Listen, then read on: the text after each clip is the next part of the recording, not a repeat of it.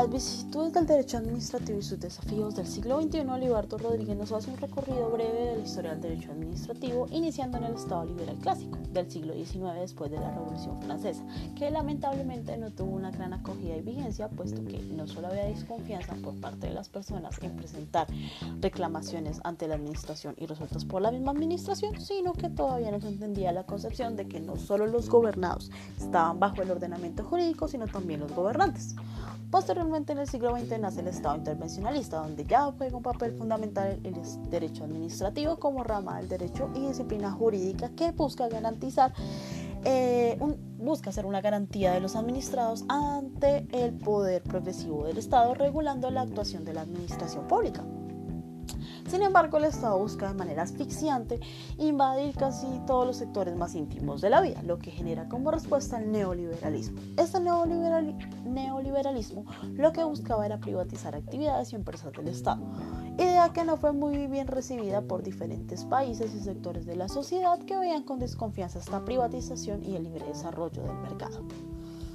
Después, con la constitucionalización del derecho, entendiendo que el régimen jurídico y las ramas que lo conforman deben someterse e interpretarse a la luz política de cada Estado, se empezó a entender que todos los problemas jurídicos debían observarse y considerarse bajo la luz de la Constitución. Sin embargo, se llegó a la conclusión que, sin desconocer la privacidad de la norma constitucional, era necesario hacer una, o es necesario hacer un análisis sin desconocer la importancia y necesidad de las otras normas que regulan la materia.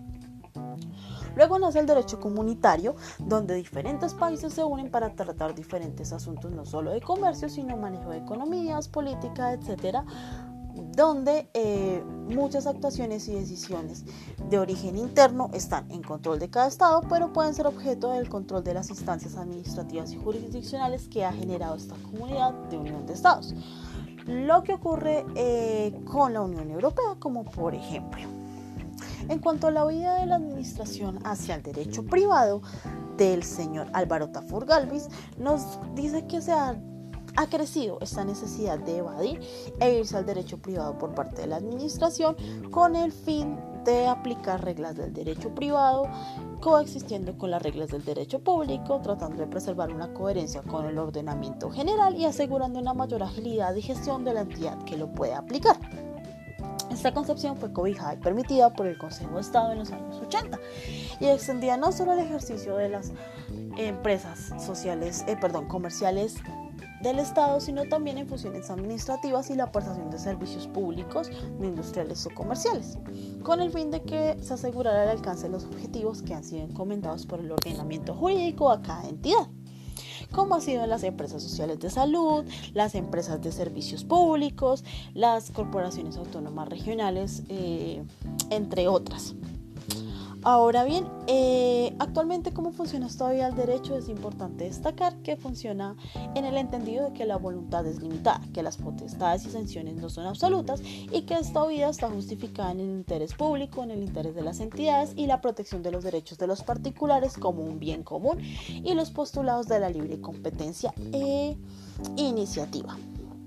Sin embargo, no solo es para garantizar estos derechos, pues el Estado lo que ha hecho es crear autoridades que se encarguen de regular la prestación de diferentes servicios, como es el caso de las superintendencias y la Comisión Nacional de Televisión, por poner un ejemplo, que esto lo que hacen es garantizar las acciones y los derechos de los particulares, los derechos del Estado en diferentes actividades de interés social, lo que finalmente implica que el Estado se sujete al ordenamiento jurídico.